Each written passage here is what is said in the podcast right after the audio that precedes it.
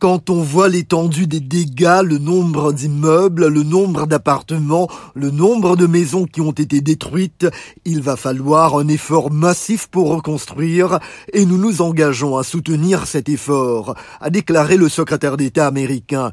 Nous ajoutons 100 millions de dollars pour venir en aide à ceux qui en ont désespérément besoin, a indiqué Anthony Blinken.